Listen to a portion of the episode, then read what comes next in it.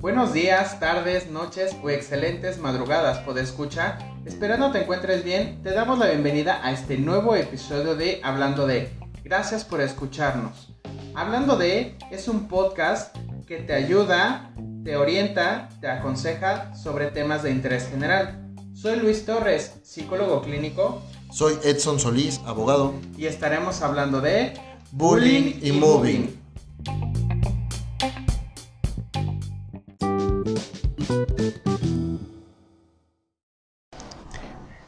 Hola Edson Solís. Hola Luis Torres, ¿cómo estás? Muy bien, ¿y tú? También bien, gracias aquí con este nuevo tema que traemos. ¿Qué tal? Muy interesante. Esperemos que les guste mucho a todos. Creo que es un tema que ya está choteado. Eh, Bastante hablado. Pero choteado, ¿es lo mismo? Sí, pero choteado ya no se usa. Eso es de tía. Bueno, pero yo en tía ya saben. Ya saben que aquí la, favorita. La, tía favorita de, Spotify. De Instagram. Eh, ha llegado. Entonces traerá las bonitas frases.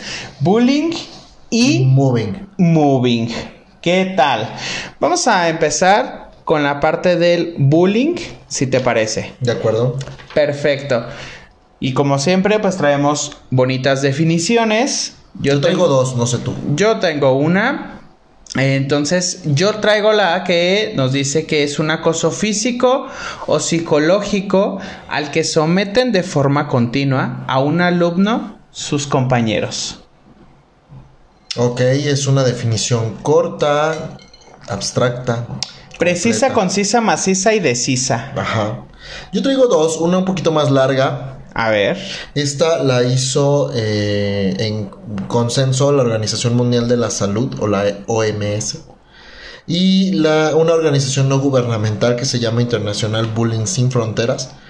Y ellos dicen que el bullying o acoso escolar es toda intimidación o agresión física, psicológica o sexual contra una persona en edad escolar, ya sea niño o adolescente en forma reiterada, de manera tal que cause daño, temor y o tristeza de la víctima o en un grupo de víctimas. Interesante. La otra que tengo eh, la, hizo una, una mm, académica de la Facultad de Psicología de la UNAM que se llama Milagros Figueroa Campos. Ajá.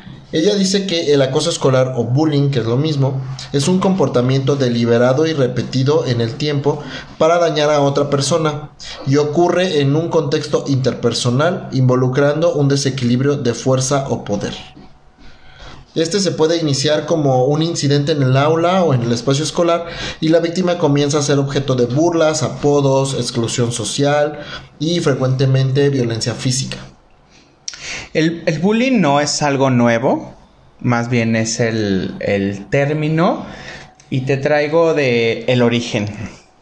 El origen inicia en 1973, donde se acuña esta palabra por un psicólogo escandinavo que se llama Dan Always. ¿Dan qué? Dan Always. Always, como siempre en español. No, always. Ah, ok. Always, pero no sé cómo se pronuncia bien. Always. bueno, como sea. Always o algo así. Bueno, él acuña este término, eh, entonces, como tal. Pero si vemos desde las definiciones, es violencia. Que ya ha sido durante años algo que ya se sabía y que la escuela antes eh, nos decía, pues le pegan, le esperan a la salida, le quitan la torta, eh, le quitan su dinero, lo, lo, empujan, le gritan, le ponen el bonito y, y ahora ya cero inclusivo y muy discriminativo apodo, que el cuatro ojos, que la gorda, que el joto, ya que el ñoño, la ñoña, porque contra esas personas se daba. La aprieta. Se también. Ahorita me acordé, me acordé. Eso ya sonó como muy de albur, no, pero. Pues también, no, así le llamaban. Vamos a darle a la prieta. es, que si suena como a doble sentido. Yo creo que muchos podescuchas este van a estar eh, riendo desde cuando escucharon a la prieta. ok, entonces, si bien sabemos que entonces es una violencia o un acoso escolar. Y este término está acuñado exclusivamente, a diferencia del moving, que ahorita vamos a abordar también, exclusivamente en la parte escolar. Así es, e, ese es como el punto principal de diferencia entre el bullying y el moving. Que el bullying es únicamente en etapa escolar y en el entorno escolar, justamente. Estamos eh, hablando de que no podemos decir que hay bullying familiar o que hay bullying laboral. Está mal dicho. Eso es eh, es incorrecto. Realmente el bullying solamente es entre niños en edad escolar y el entorno principal en el que se da o de manera común es en, el, en la escuela. Pero también ahora está, a partir de la pandemia, eh, se intensificó el, el bullying, el ciberbullying o el bullying digital. ¿Qué piensas de esto? Claro que, que, el ciberbullying no es algo tampoco nuevo. No. Si bien tú mencionaste una palabra, se incrementó. Ya existían en las redes sociales eh, donde hacían que agarraban la foto y la hacían el bonito y, y, no tan sano meme. Que le decían ahí en el post o en el comentario le decían algo agresivo a la persona.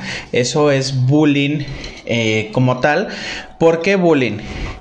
Si bien cuando comienza la pandemia, las personas que generaron o generaban el bullying en la escuela, es decir, esta violencia. Los niños, vamos a decir los niños. Los niños, porque está enfocado en la parte escolar de mayor grado o mayor porcentaje en primaria y secundaria. Ajá es donde vamos a encontrar este tipo de, de situaciones como en, una mayoría. ¿Qué pasa cuando ya no salen a la escuela? ¿Hacia dónde vuelco esto? Imagínate una balanza de un 20 redes sociales, 80 presencial. Me quitan lo presencial y ese 80 lo tengo que mandar al, otro 20 para juntar el 100 y entonces la balanza se va a inclinar a toda la parte digital. Por eso hay un incremento más allá de que a lo mejor eh, se dio o, o, se originó, no, es porque los niños no iban a la escuela y el buleador pues tenía, o el bully tenía que entonces sacar todo esto, pero si bien tenemos que entender el por qué lo hacen este tipo de niños o niñas, porque también hay bully niñas, niñez. o niñes, que entonces generan este tipo de violencia. ¿Qué pasa con ellos? Vamos a ver que son a lo mejor de familias disgregadas, que quiere decir familias que están separadas, familias que están desorganizadas, que los padres están divorciados, que a lo mejor hay abuso de sustancias, hay abuso de los mismos padres o de alguno de ellos para con el menor, que hay un abandono, que hay consumo de sustancias, que hay consumo de alcohol, que hay carencias afectivas y eh, de dinero. Entonces, este rencor, este resentimiento, pues lo van a llevar a cabo con personas con las que puedan y sepan identificar que pueden atacarlos. Sí, quería preguntarte la diferencia entre una familia disgregada y una familia disfuncional. Es, eh, digamos que es lo mismo. Una familia disgregada es una familia que está separada. Por tanto, ya no funcionaron. Ok. Es decir, hubo una separación, hubo un divorcio, se agarraron de la greña, etc. Y una familia disfuncional es aquella que vive junta, pero se agarran de la greña. Ok, es casi lo mismo. Es casi lo mismo. La, la, diferencia, y creo que en la parte legal le llaman separación de cuerpos físicos, ¿no? Existe esta parte en, en, las familias disgregadas, es que están regadas, es decir, están separadas, ya no viven juntos, ya tienen otras relaciones, puede ser, o simplemente se fueron a otro país, no lo sé. Y las familias disfuncionales es que no funcionan, de ahí la parte disfuncional, o sea, no funcionan, no se llevan bien, no hay buena comunicación, hay un sinfín de situaciones, pero siguen viviendo bajo el mismo techo. Ok. A eso se refiere esa diferencia. Y entonces, cualquiera de los dos, pues va a afectar al menor. porque siempre lo llevan, es como en los divorcios. Tú que los llevas así. Siempre la. Tú sabes que los padres ocupan a los niños y lo vimos en el episodio del divorcio de la temporada número uno, donde los niños son los que los ocupan como conejillos de indias. Lo mismo sucede aquí. Así los ocupan y entonces los niños tienen que sacar esta frustración de una forma y lo van a sacar de manera agresiva. Ok, y eso se refleja en que en el entorno escolar se convierten en acosadores o en bullies o en agresores. Así es, es correcto. Crean esta, esta personalidad conflictiva. Ah, más que una personalidad conflictiva, es el niño no tiene la capacidad que tiene un adulto para la resolución de los conflictos. A diferencia de un adulto que sí supuestamente los debería de tener, esta forma de, de, solucionar o sacar adelante estos problemas o canalizarlos de una mejor manera.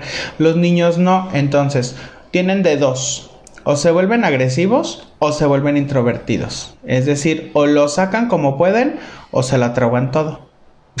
se escucha muy feo, pero o se quedan con todo más bien. Así es. Entonces, estos niños que sí lo sacan se vuelven los bullies. Ok, ¿y qué hay de, las víctimas o de los niños que son bulleados? Dice esta maestra Milagros Figueroa de la UNAM que eh, como consecuencia de este fenómeno las víctimas eh, podrían empezar a desarrollar reacciones de tipo psicológico, como pueden ser ansiedad, insomnio, eh, llanto o tristeza, que no tienen como un motivo aparente. También pueden tener reacciones psicosomáticas como dolores de cabeza o dolores de estómago sin alguna... Eh, sin que sean como médico, médicamente... que tengan... que sean derivados de una enfermedad, ¿no? O sea, que les duele la cabeza, pero es como una reacción psicosomática. Realmente no hay una este, causa aparente fisiológica, digámoslo así. Pues es que está la parte o sea, existen eh, trastornos. Y hay un trastorno en el DCM5 que les había comentado en algún programa, que es la Biblia de los psicólogos, psiquiatras y médicos, donde nos guiamos para hacer eh, diagnósticos dependiendo de la sintomatología de nuestros pacientes. Y hay uno, hay un trastorno que se llama trastorno facticio o ficticio. Es decir, los pacientes crean los síntomas de una enfermedad. Pero clínicamente están sanos. Sí, que por eso le llaman psicosomático. Por eso es la parte psicosomática, es decir, la mente está desbordada de las emociones y entonces lo tiene que mandar a alguna parte del cuerpo. Normalmente se va primero a la parte muscular. Ajá. Que es cuando a lo mejor a ti que nos estás escuchando te ha pasado que en el trabajo tienes mucho estrés y entonces lo primero es, ay, estoy bien tenso de la espalda. Es la parte muscular.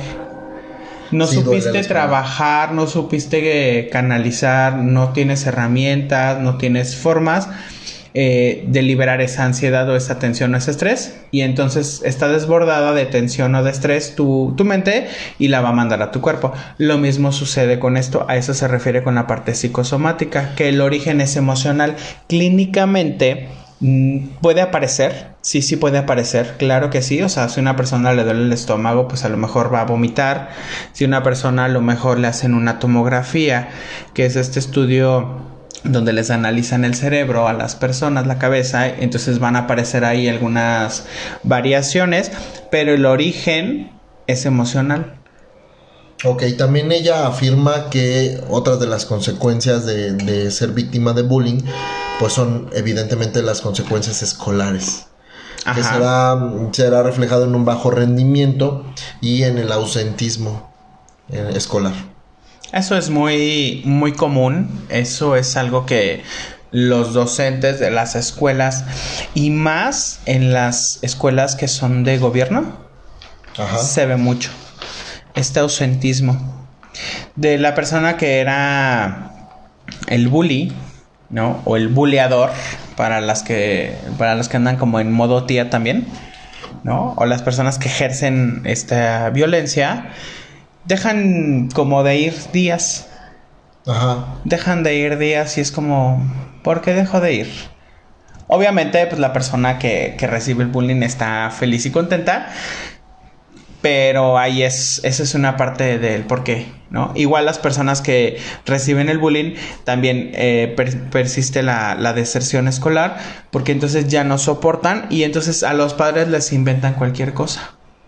Siempre se sienten mal, siempre están enfermos. Ojo con eso, papás, ¿eh? Entonces, eh, siempre es como de hoy no hay clases. Y como los papás a veces no están tan involucrados y les creen completamente todo. Dicen, ah, sí, está ¿Sale? bien. Ah, sí, está bien, hijo. Son muy solapadores. No sé si se siga eh, utilizando. Yo diría permisivos. Entonces, es lo mismo que solapadores. Es como de, ay, sí, pobrecito de mi hijo, Sí. ¿no? Bueno, ya sabes que modo tía, porque tenemos muchos podescuchas que están en este rango de edad de la tía del Facebook y el piolín brillante. Entonces, saben a lo que me refiero. Y es como de, bueno, está bien, no vayas. Y después inventan otra cosa y otra y otra. Y como los padres a veces están trabajando o los llevan y se pueden salir. Hay muchas cosas y entonces dejan de ir a la escuela. Hasta que ya a veces es como el director o la maestra les hace el llamado o ya los dan de baja. Para ver qué, está, qué es lo que Para está ver qué onda ahí. Y es cuando se dan cuenta que eh, estaba siendo buleado o violentado. Ok. Fíjate que yo traigo un estudio este, que investigué que realizó esta ONG que se llama Internacional Bullying Sin Fronteras en su subdivisión para América Latina y España que realizaron entre enero del 2020 y enero de este año 2021 Ajá. y dice que los casos de bullying en México continúan en aumento y como estadísticas sacan que 8 de cada 10 niños sufren todos los días de algún tipo de acoso 8 de cada 10. Ajá. El 80%. ¿Estás entendiendo a ti que nos estás escuchando y tú que me lo estás diciendo el nivel de porcentaje tan alto que existe para este tipo de personas? Es altísimo. Y fíjate que justamente por eso eh, colocan a México en el primer lugar a nivel mundial en casos de bullying Bien, o México. acoso escolar. Excelente, vamos mamona, eso mamona, lo pudimos lograr. Otro número uno de la lista negra, primer lugar en obesidad infantil, ¿por qué no? El del bullying. Y nos siguen, solamente nos siguen este, en segundo y tercer lugar Estados Unidos y China.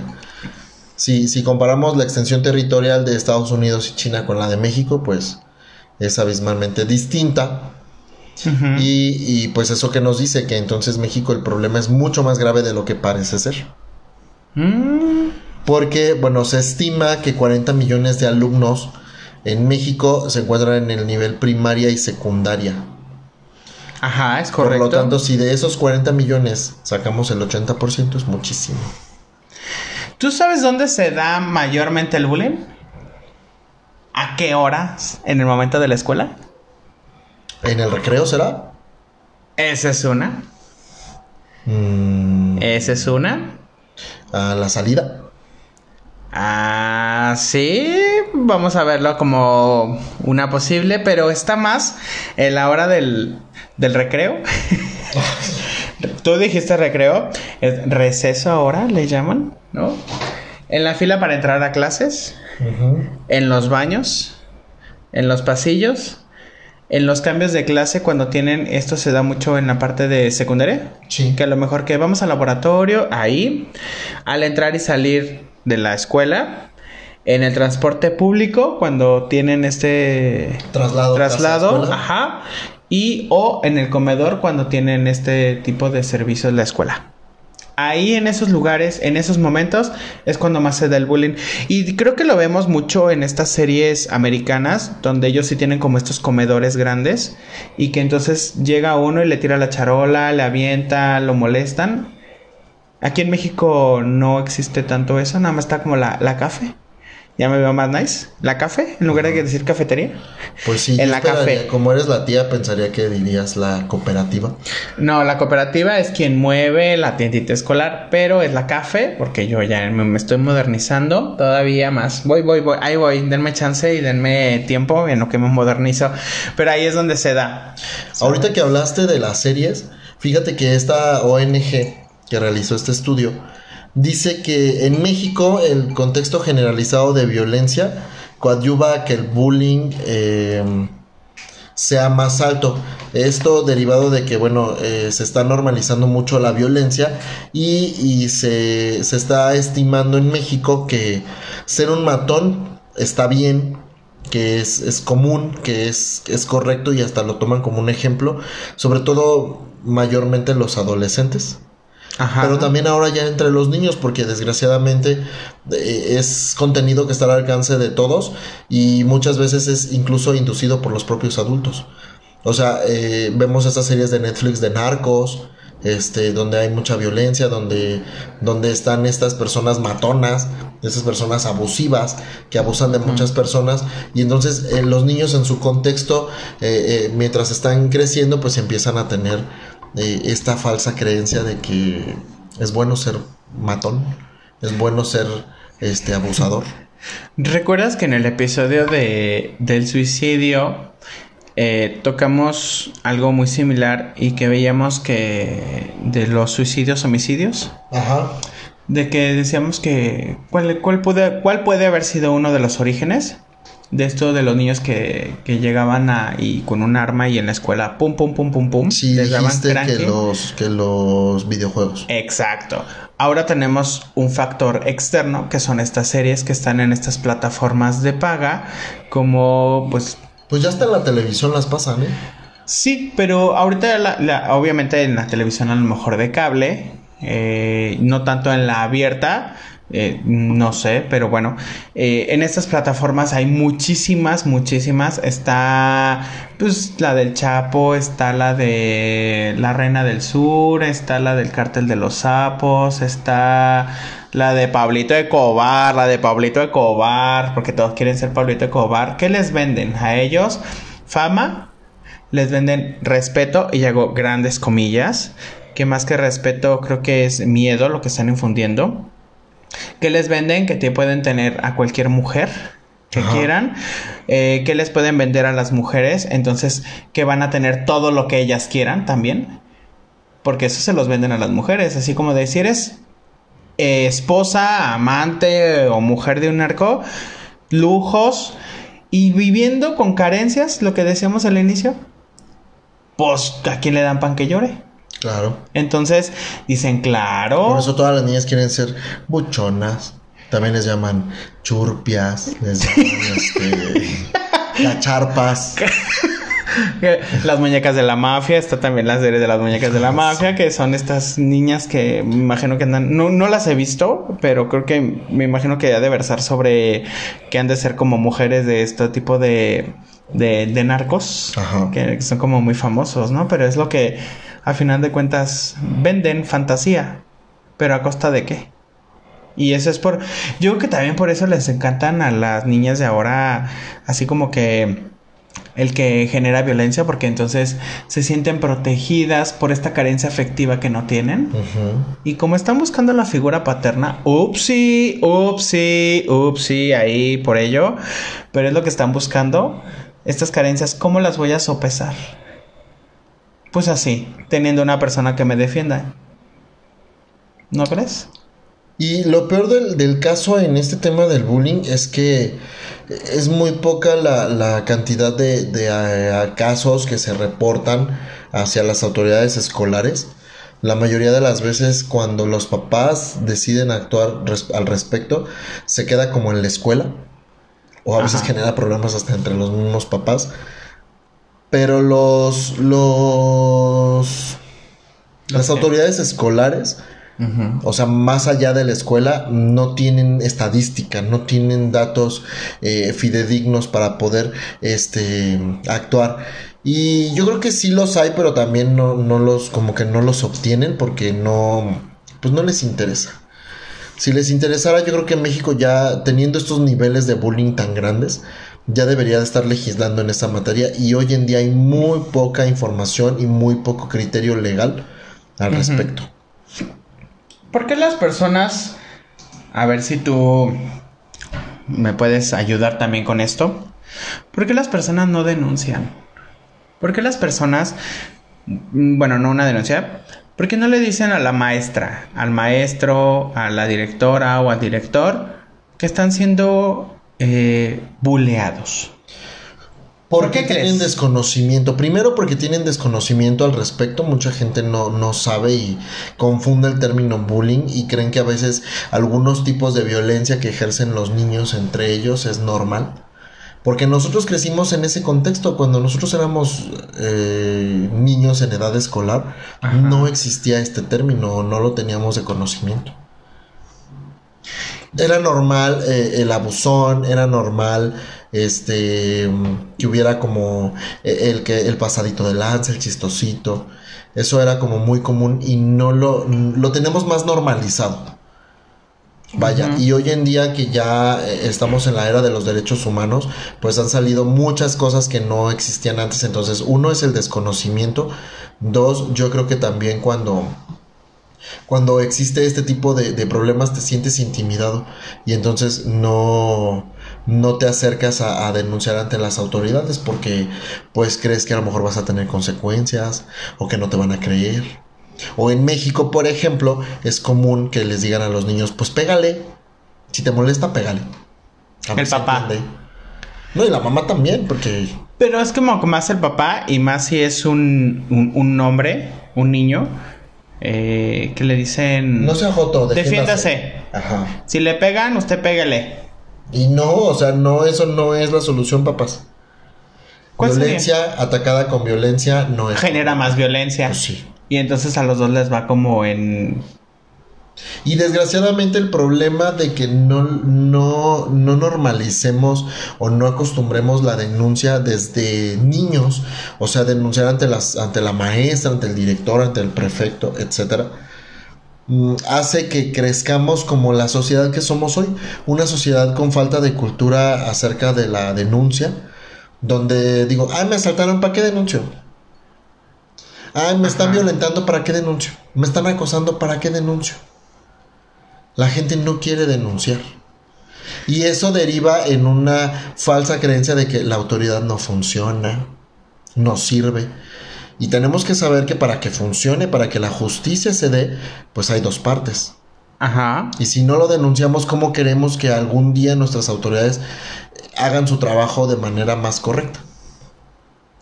Pues no, porque ya tenemos esa idea desde esa época o desde esa etapa de la vida del desarrollo donde voy a seguir permitiendo. Y es donde vamos a ver entonces estos grandes ausentismos donde vamos a ver estos grandes bajas eh, en la parte escolar a lo mejor porque si bien volvemos al punto es donde la misma persona que está recibiendo ese bullying va a ser atacada principalmente en la parte de la autoestima y es donde quería llegar con los tipos de bullying que existen actualmente seis tipos de bullying que son los mismos aproximadamente de la violencia, que es el bullying físico, el psicológico, el verbal, el sexual, el social y el ciberbullying o bullying cibernético. Son los seis tipos de, de bullying que existen en la actualidad o que están catalogados. ¿Qué son los mismos tipos de violencia que hay? Ajá, exacto. Nada más que recordando que el bullying es, niños. únicamente enfocado en, pues no, no para niños. Quiero aperturar esta parte a la, al, eh, a la onda escolar. Porque también existen a lo mejor personas que están en, en preparatoria, en bachillerato medio superior y que están siendo bulleadas personas que están en licenciatura.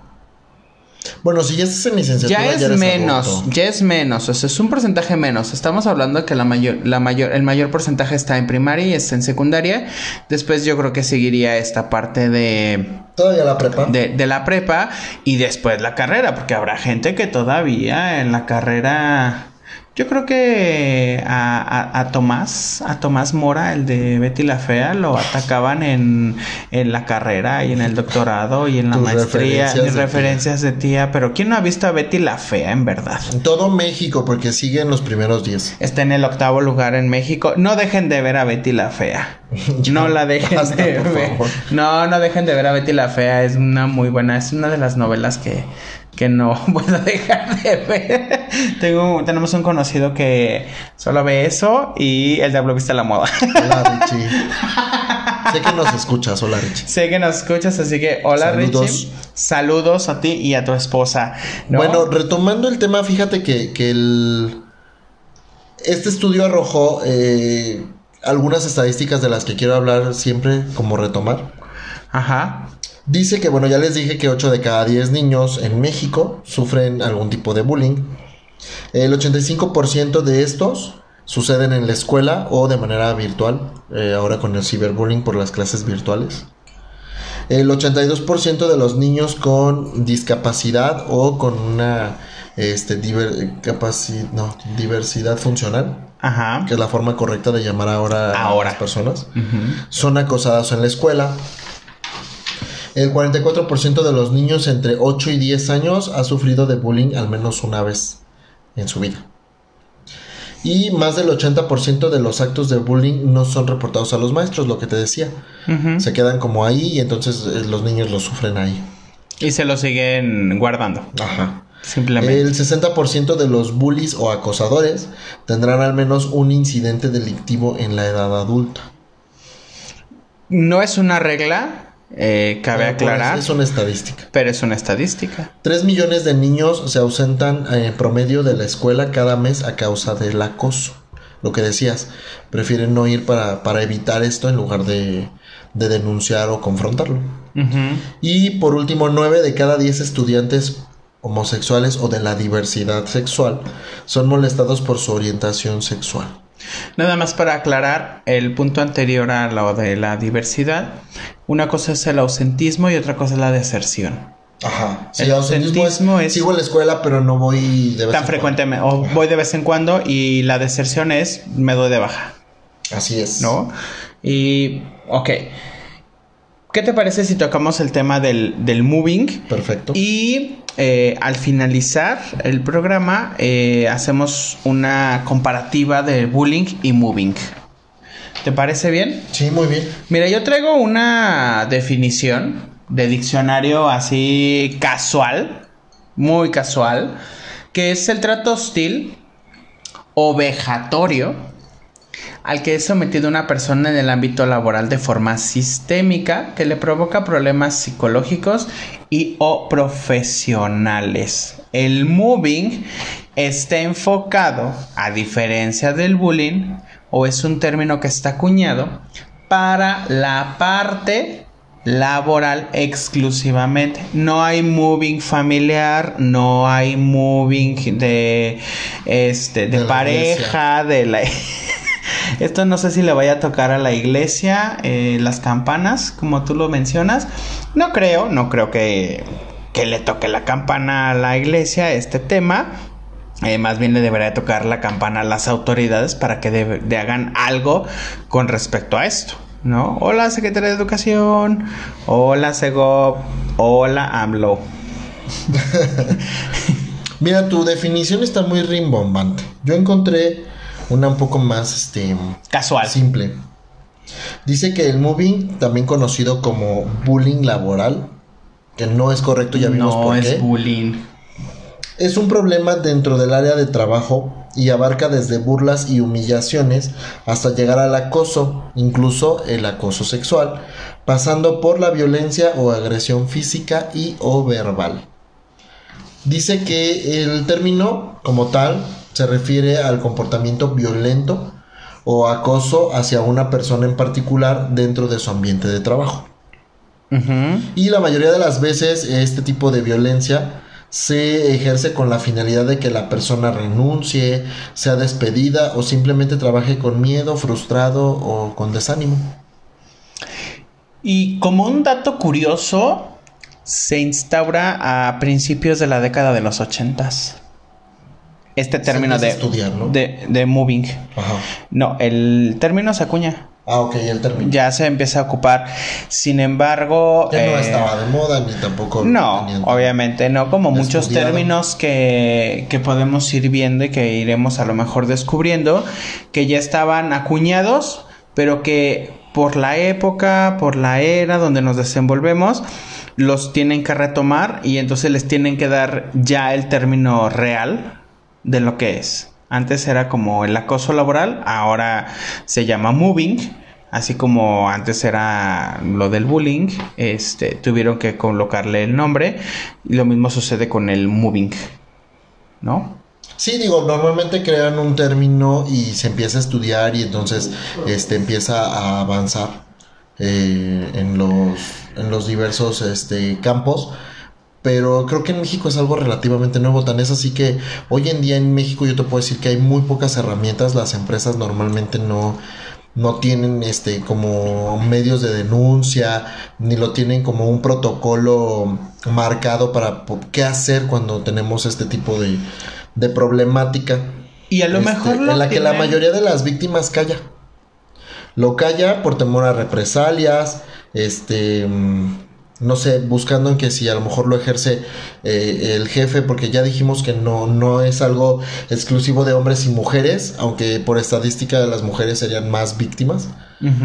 Y tampoco entiende de jerarquías, aunque ya nos dijiste que por estadística también es más común que, que una, una figura de poder este, pueda desempeñar este tipo de cosas, pero aquí este, no necesariamente tiene que ser así. Sí, ciertamente la persona que ejerce el moving por estadística es la persona que tiene un rango jerárquico mayor a la persona que lo recibe. ¿Sale? Eh, eso lo veremos al, final. Les explicaré cómo se le llama a, eso, a este tipo de lineamiento. Pero estamos hablando que entonces por porcentaje. ¿Va? Y está más dado por hombres, o sea, hay más hombres que generan moving que mujeres. Es decir, hay más hombres que acosan laboralmente a mujeres que mujeres a hombres. Sí. No es sexista ni nada, simplemente son estadísticas que están marcadas, ¿sale? Lo mismo sucede, por ejemplo, ahorita se me viene a la mente esta parte de la violencia doméstica ahí están las estadísticas que nos dicen que el hombre es, es generador de violencia en mayor grado que una mujer. Que a la inversa. ¿Por qué? Porque hay más denuncias de mujeres para hombres que de hombres para mujeres. Y eso tiene que ver con la parte del ego, de cómo voy a ir a la Procuraduría y decir mi vieja me pega. No. Imagínate, van a decir, pues amárreselo. Yo que ahora ya hay más, ¿eh? Ya, ah, no, claro, obviamente conforme va avanzando todo el camino de los derechos, toda esta parte de la, de la igualdad, de la equidad de género, entonces ya también los hombres están saliendo a luchar y decir, pues a mí sí me pegan y, y, y qué tiene, y qué tiene, pues ni modo, me tocó una mujer, este, bichota, caballona, empoderada, este, unicornio, pegaso. Chivirica. chivirica, que, tiene como tal, ¿no? Entonces, entonces, esta parte de, del hostigamiento que es, o el acoso laboral, que va a afectar obviamente a la parte eh, más enfocada que es la parte psicológica es la más afectada en cualquiera de los dos tanto del bullying como del moving porque entonces vamos a tener similitudes con lo que sucede con los niños que, a los cuales se les está generando el bullying, deserción del trabajo o empieza con el ausentismo obviamente, baja autoestima, baja el rendimiento laboral. es el comparativo que nos vas a hacer ahorita? Que es el comparativo que vamos a hablar al, finalizar el programa, donde vamos a ver esto. Antes de llegar a eso, eh, te quiero comentar también eh, una encuesta que que encontré al respecto del moving. Esta la realiza la, la, empresa OCC Mundial, que es ah, bien conocida por todos como una de las más grandes bolsas de empleo de, de reclutadores. Dice que el 51% de los profesionistas en México han sido víctimas de, de moving eh, al menos una vez. Dice también que el 12.2% han sufrido de moving de, en su primer empleo y que el 69.5% de los encuestados no conocía el término. Topa 69.5%. Date, date ahí con ese dato de que la ignorancia o el desconocimiento de las cosas hace que permitamos las mismas, ¿no? A veces yo discrepo con la Organización Mundial de la Salud en algunas cosas, más en las de tiempo. Y tengo, por ejemplo, cinco factores, investigué cinco factores que la Organización Mundial de la Salud define para el acoso laboral. El primero nos dice que no sea un suceso puntual, y que al menos se prolongue seis meses. Papá. ¿Qué tal? Seis meses. Es mucho tiempo. Discrepo, por eso lo dije al inicio. Discrepo en, algunos, en algunas partes, específicamente en las del tiempo. El segundo factor es que sea frecuente y suceda por lo menos una vez a la semana. Entonces te tiene que suceder en esos seis meses mínimo 24 veces. No manches. Según la organización. Que exista una víctima, este es el punto número 3 para la parte del acoso laboral desde la organización, que existe una víctima concreta, es decir, que no sea una situación de mal ambiente generalizado, o sea, que sea para esa persona exclusivamente. 4. Que el acoso esté perpetuado o perpetrado y que no sea consecuencia de la conducta de la víctima, o sea, que ella o él lo provoque. Y el último punto que nos marca es que el acosado no muestra un trastorno de personalidad previo con historial de conflictividad. Muy buenos puntos, igual discrepo con, con lo de la temporalidad. ¿Verdad? Sí, no, no creo que sea necesario esperar seis meses para darte cuenta que estás siendo víctima de bullying. Y por eso les traigo aquí los bonitos puntos de cómo darnos cuenta, cómo detectar si estamos siendo víctimas de moving o está alguna persona cerca de nosotros sufriendo de este tipo de acoso. Ojo aquí, ojo y mucha atención. Burlas o insultos. Si eres víctima de burlas o insultos, ojo ahí. Bromas pesadas. Hay bromas que podemos tener entre compañeros o amigos de trabajo pero cuando son pesadas y a lo mejor tú mismo, como decía, como dice la Organización Mundial de la Salud, no lo propicias, pues no tienen por qué faltarte al respeto con eso, ¿no? Como que te quiten la silla. Ajá. Eso es una broma pesada. ya luego les explicaremos. chiste local. Eh, eh, ese es chiste local de la, de la quitada de la silla. Este, pero bueno. Otro punto es exclusión o la famosa ley del hielo. Y esa viene desde la primaria, fíjate que sí, porque si la caías Y eso es bullying. Eso es bullying. No hay que hablarle porque hizo esto, porque, o porque no hizo lo que queríamos. Fa. Ley de hielo. El otro punto sería humillación. Si estás siendo víctima de algún tipo de humillación, eh, ya sea verbal o, o también pudiera ser este con, algún comentario malvibroso hiriente. lo que le llaman este las ah, indirectas. Las indirectas claro que sí. Y también el exceso de la carga de trabajo injustificada.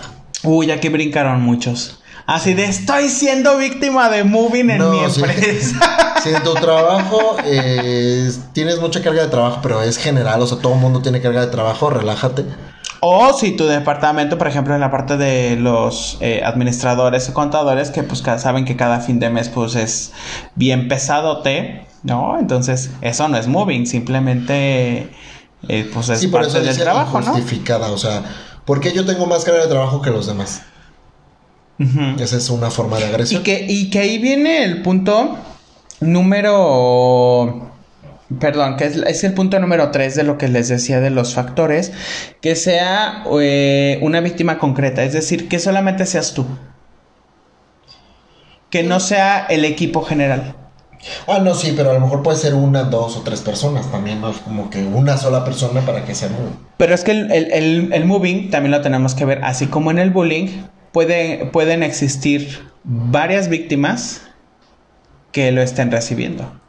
Y varios acosadores. Y varios acosadores, varios. No es algo singular. No, puede ser plural. Puede ser una persona que es generadora a varias que lo genera, ¿sale? O pueden ser varias que lo generan a una sola persona. Ok, vamos con tu comparativa, ¿no? vamos a empezar con la parte de la, de la comparativa. Entonces entramos con la parte del bullying. Si bien el bullying, entonces entendemos que es el acoso escolar y que va a estar exclusivamente dado para la parte de la escuela. El término está acuñado para la parte escolar. Si bien por lo de la pandemia y estas clases en línea, entonces es en la parte del ciberacoso, o sea, la parte cibernética, el internet, a través de todas las redes sociales que puedan tener las personas. Y el moving está especificado para la parte laboral, es decir, para el área de tu trabajo, la empresa, que se da muchísimo más en las empresas eh, gubernamentales que en las privadas. Organizaciones. Organizaciones, ¿no? ¿Qué pasa? Por ejemplo, en el acoso escolar se puede dar de algunas o varias formas. Número, pues puede ser el bloqueo social, que es aislar o marginar a la víctima. Con esta, por ejemplo, famosa ley de hielo que mencionabas. Sí. ¿Vale? Esta parte del hostigamiento, faltar al respeto, menospreciar o humillar a la persona la manipulación que se refiere a esta distorsión de la imagen de una persona. O chantaje. O más bien está enfocada como a voy a hablar mal de ti con todas las demás personas. ¿No?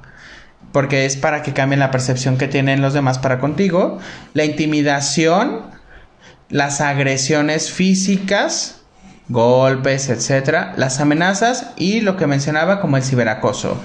Y para la parte del moving vamos a tener tres distintas formas y, el primero es el acoso ascendente. Este se va a referir que una persona de rango determinado es acosada por una persona de menor rango jerárquico. Ok.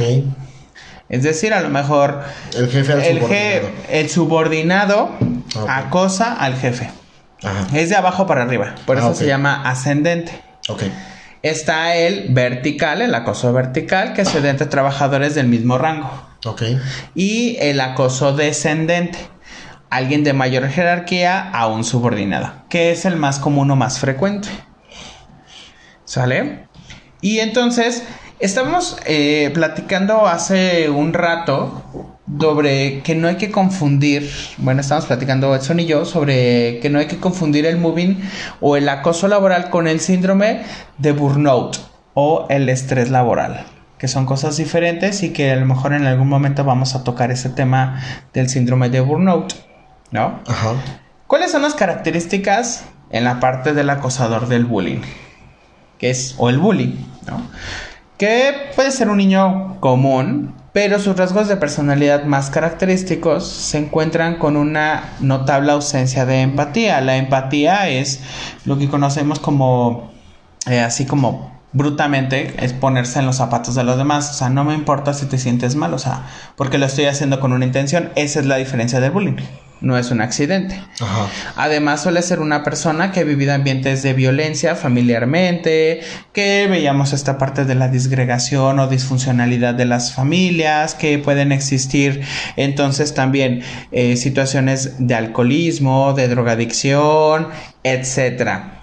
Y en el caso de los que son agresores desde la parte del moving, el perfil más o menos es casi siempre el mismo con relación a que se trata de un jefe o alguien que tiene alguna posición jerárquica pues importante, puede ser supervisor, el gerente, el director, recursos humanos, alguien que está. Por eso decíamos que entonces es más frecuente el acoso descendente, alguien de mayor jerarquía a alguien de menor jerarquía. Y una de sus características es que son muy mediocres las personas que generan el moving, claro, son personas muy mediocres. Obviamente prevalecerá el resentimiento, porque a lo mejor lo hicieron de buena idea, te invito a comer, no quisiste, pues ahora te voy a hacer la vida imposible o te voy a estar acosando. En buena ondita. En buena, en buena, en buena ondita. Y normalmente o comúnmente llegan a tener rasgos narcisistas, controladores, son oportunistas y o manipuladores. ¿Cómo ves? Ok. Pero entonces vamos con la otra parte, quien lo recibe, que es entonces esta víctima, ¿no? Que es, por ejemplo, el niño, en el caso del bullying o el joven, que puede padecer una diversidad funcional como un trastorno de aprendizaje o alguna discapacidad físico-mental, que es lo que tú mencionaste también hace un momento. Sí. Pertenecer a una minoría, lo que también comentaste, que es la orientación sexual, religiosa, étnica o cultural, y o de personalidad tímida o introvertida. Y en el caso del moving, es una persona susceptible a las envidias, es decir, a lo mejor tiene, es muy buena persona, es talentosa, tiene trabajo o, o realiza muy bien su trabajo, es responsable, que son como características ideales de un empleado, pero que entonces van a molestar a los demás. Es aquella persona a lo mejor que llega a una empresa y dice vamos a hacer esto, esto y esto, pero todos tienen una línea como de Ay, neta, güey, o sea, aquí trabajamos de 3 a 4 nada más. Porque los demás lo hacemos y el, no, vamos a trabajar de 9 a 4. Ay, vamos, no, hay que sacarlo porque este nos va a poner a trabajar. Los demás son horas nalga, o sea. Y- qué fino, qué delicado tu comentario con eso de horas nalga. En fin, y luego me criticas a mí. Pero en fin, ¿qué consecuencias vamos a obtener tanto en la parte del bullying como del moving? El moving, pues para la víctima puede tener consecuencias muy severas y entre ellas pues está la autoestima, un estrés postraumático, depresión, ansiedad, trastornos obviamente emocionales, deserción escolar, pensamientos suicidas, vean y escuchen el programa de suicidio, pero bueno, terminen este y se van para allá, problemas de control de ira, entre otros. Muchas consecuencias bastante graves puede ser este cuando no no ponemos manos a la obra al respecto no Y aparte del moving, pues la persona que lo recibe, pues puede existir la deserción laboral, muy similares eh, a la parte de lo, del bullying, depresión, ansiedad, pensamientos suicidas, también obviamente pues la baja autoestima, la devaluación, la aceptación de culpas que no le corresponden, porque es culpa de ella, le hacen creer, empieza a asumir responsabilidades que no y culpas que no le van. Y eso empieza a aplastar a la persona emocionalmente. Es agresividad o retraimiento. Esas son consecuencias. Este es un cuadro comparativo bastante interesante que a lo mejor engloba, creo yo, el programa, pero era importante tocarlos por separado y después hacer el match. Sí ¿Cómo para ves? ver que tienen muchas similitudes. La diferencia es que una es de niños o adolescentes y la otra ya es de adultos. El campo en el que se dese- desenvuelve que es la escuela y el campo laboral. Pero básicamente es lo mismo nada más que son dos términos eh, distintos. Son términos distintos, están enfocados a lo mejor a áreas diferentes, obviamente, personas diferentes, pero al final de cuentas siguen existiendo violencia. Son acosos, son agresiones, es violencia, que debe de, de- debe de empezar, perdón, a ser erradicada de estas áreas de una u otra manera. Hay que poner manos a la obra y creo que una de las mayores importantes es pues no soy el chismoso, no soy el chivato, no soy nada, simplemente estoy ejerciendo mis derechos y más que vivimos en una era donde la CNDH está como bien, como si fuera ojo de Big Brother, no sé si vieron Big Brother, fíjate. Yo creo que sí, pero traigo bonitos recuerdos en las personas, traigo estos bonitos programas, mi Vero, mi Adela Micha, como debe de ser. Palabras, dinos algo ya a finalizar porque estamos a punto de terminar este programa, Edson. Palabras finales. Pues eh, tocando en tema de los programas oldies, como decía Jorge Garralda, no se deje. Hay que, hay que denunciar, eh, hay que identificar si somos, si estamos siendo víctimas de nosotros que somos adultos, hablar con nuestros niños, con nuestros hijos, sobrinos, etcétera, los que tengamos en casa.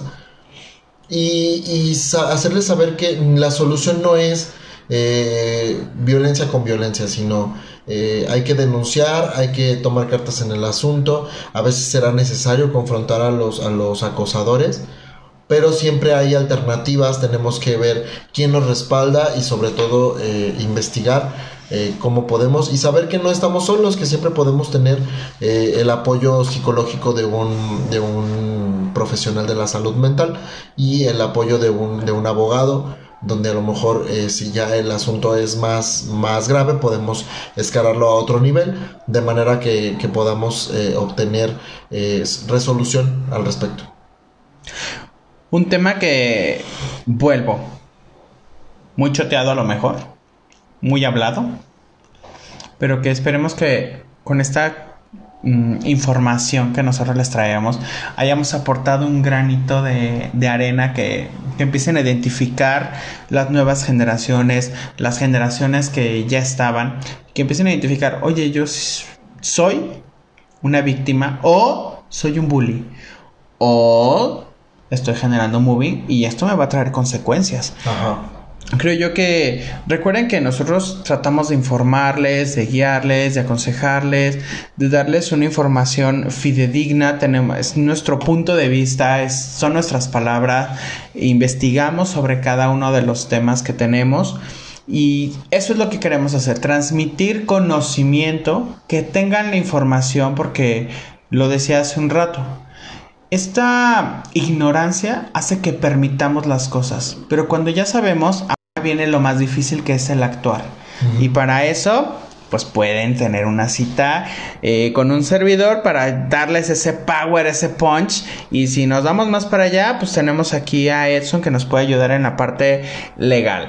No nos despedimos sin antes querer agradecer a todas y cada una de las personas que nos están escuchando y de los países que nos han estado escuchando, porque tenemos ahí esos registros. Sí, nuestra comunidad está creciendo. Eh, gracias a todos por escucharnos y recomendarnos. Eh, actualmente nos escuchan en México, en Estados Unidos, en Canadá, en Brasil, en Alemania, en Ecuador, en Honduras, en Colombia, en Nicaragua, en España y por ahí también han salido reproducciones de República Checa. También en Perú nos están este, escuchando. Entonces, cada vez, cada, cada, cada vez vamos, vamos creciendo más. Recuerden que este programa eh, lo hacemos con mucho cariño para ustedes porque queremos que la información se disperse y esta es una gran plataforma que, que sirve para ello. Les agradecemos Edson y yo por habernos escuchado en este programa. Recuerden, cada lunes subimos un nuevo episodio tanto en Spotify como en YouTube y ahí vamos a estar. Muchas gracias a todos y por aquí nos estamos escuchando. Chao. Hasta la próxima.